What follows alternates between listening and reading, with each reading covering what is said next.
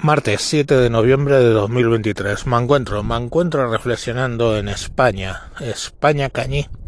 España donde da igual que aproximadamente 10 millones de votos se lo haya llevado perdón, la izquierda y otros 10 millones de votos se lo hayan llevado la derecha. Que los que decide quien va a gobernar es un señor que lleva huido de la justicia pues 17, 3, 6 años. Ese señor es el que va a decidir quién va a gobernar en España. Ni los 10 millones de la derecha ni los 10 millones de la izquierda van a decidir. Ese señor decide con sus siete diputados. Y nada, aquí no pasa nada, ¿no? Es, yo qué sé, e internacionalmente nos mirarán diciendo, pero estos tíos, ¿qué les pasa, no? Y es que este país lo gobierna, y lo va a gobernar aparentemente, un psicópata. Eh, un psicópata, es así decirlo. Un señor que le da igual vender lo que tenga que vender con tal de volver a la Moncloa. Mm, conocemos el caso de un psicópata que gobernó toda Alemania, ¿no? Y la cuestión al final es, vale, un psicópata tiene la habilidad de mover mucha gente y de convencer a mucha gente, pero hostia, mm, esos 10 millones de personas que su planteamiento en general es por lo menos no gobierna la derecha. ¿Y qué que no gobierne la derecha? ¿Qué que gobierne la derecha? En España ha gobernado derecha, izquierda y no ha pasado absolutamente nada. Pero, de verdad, un psicópata va a gobernar este país otra vez con un conjunto de gente mm, innombrable Fijaros, una, una ministra de Igualdad que consigue sacar una ley adelante donde 1.200 personas se les reduce la condena y esas personas no son nada más que violadores y pedófilos y de los cuales casi 200 se van a la calle antes de tiempo. Eh, las familias de las víctimas, ¿alguien ha pensado en ellas? Y ese es el tipo de nivel de gente que ha gobernado este país cuatro años y lo va a hacer otros cuatro más. Es así. Y bueno, pues nada, ahí andan negociando en Bruselas. Por cierto, ¿Bruselas ha dicho algo? Nah, qué marda, hombre. Qué marda. ¿Qué va a decir Bruselas? De la ley de amnistía. Dijo de lo de los rumanos y dijo de Polonia o sea, de, los búlgaros y de Polonia y todo esto, pero de, nosotros no parece que vaya a decir. Ya han debido aprender que, bueno, pues a la siguiente vez ganarán los otros. Y no cambia nada. Y ya está. Qué marda. ¿No? Estamos hundiendo la economía española. Aquí cada vez el dinero me cunde menos, tío. Yo no sé. O sea, he tenido una pérdida de poder adquisitivo brutal y aquí sigo, ¿sabes? Y bueno, pues empezabas a comprar eh, en tal sitio y vas bajando, vas bajando, vas bajando hasta comprar lo más barato y lo más sencillo y te piensas si te gastas 3 euros. Hoy volví a mi hijo de Ecuador. Joder, la gasolina en Ecuador está el litro a 4 dólares. 4 dólares por litro. Pues claro, aquí hay recorrido todavía hasta los 4 euros. Imaginaros qué recorrido hay. ¿Os imagináis ir y que el tanque de tu coche te cueste 120 dólares llenarlo? Un tanque de 40 litros, por ejemplo, uno pequeño. Pues llegaremos a ver algo de eso, seguramente. Un país donde estamos parando las centrales nucleares para quemar más gas que ecológico todo. No sé, yo de verdad que llevo un tiempo porque me han pasado cosas personales que digamos que me han aflojado un poco el alma, pero llevo un tiempo mal y es que esto no, no le veo mucha salida, la verdad.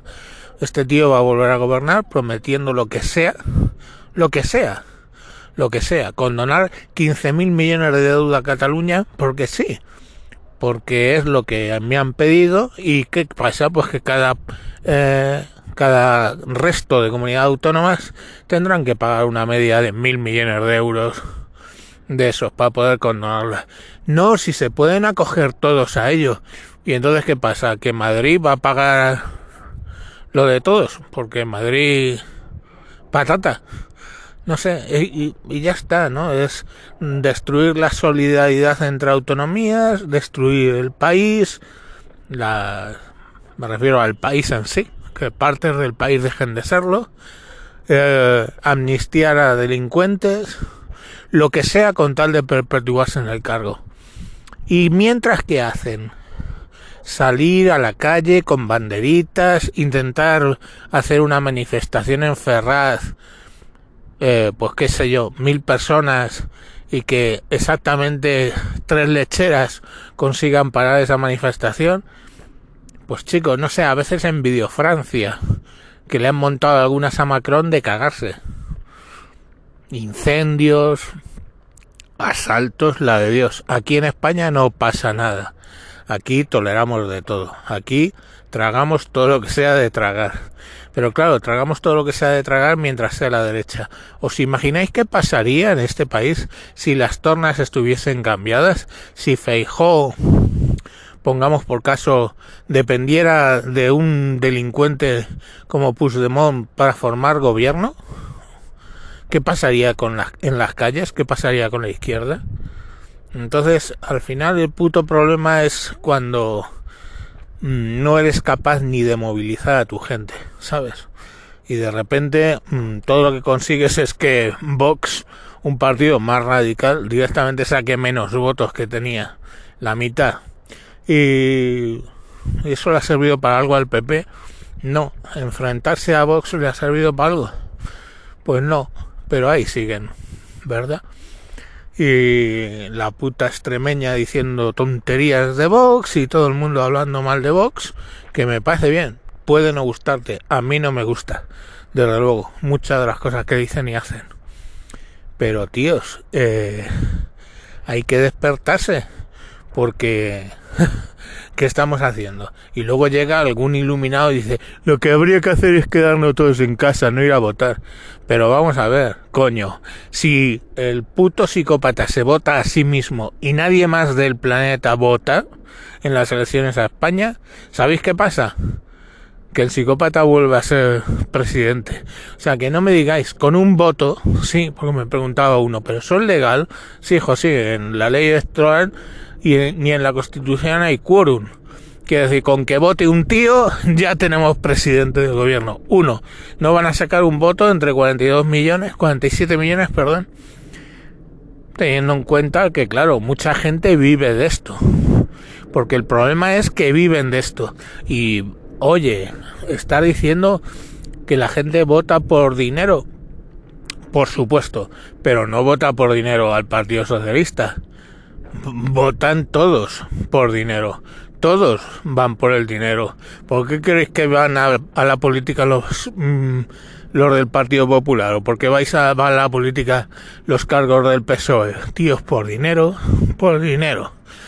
Y nada, pues eso. Eh, van a indultar a este tío. Mm, y lo del nene del, del pumpido pues nada, puede violar y ahí ya no hay yo si te creo hermana, ahí es el pumpido, pues ala, o una banda de marroquíes viola a una niña de 14 y ahí ya no vale el yo si te creo hermana, es que le den por culo a esa niña de 14. Bueno, le dieron varios hasta desgarrarla.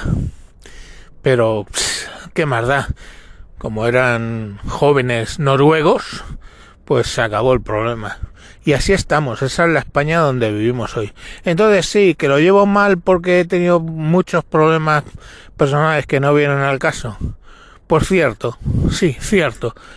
Pero es que aunque no los hubiera tenido, ¿qué, motivo hay de esperanza para, para España? En serio, ¿eh? Tanto mm, ganando la derecha como ganando la izquierda. Lo único que pasa es que, claro, hay una diferencia. La derecha sí que es capaz de ver lo que está pasando económicamente y apretar a todos el cinturón aunque duela y estos no. Estos están como no pueden imprimir billetes, ¿vale? Ese es el problema, que España no puede imprimir billetes como si fuera Venezuela, pero claro, lo que no van a conseguir que baje el precio del dinero, sino lo que van a hacer es cada vez endeudarse más y más. Y me dicen, sí, pero claro, la deuda española caerá tan bajo que no habrá sitio donde endeudarse, donde endeudarse. Pues costará más o costará menos, pero siempre hay alguien dispuesto a prestarte dinero. Dice, bueno, si esa deuda no se paga, no, ya estamos viendo. En Cataluña, por ejemplo, no se paga, ¿no? Pero alguien paga por ti cuando tú no pagas. Es así. Y nada, pues bienvenidos al socialismo del siglo XXI. Eh, no hay más. En fin. Eh, mañana, mañana más. Venga.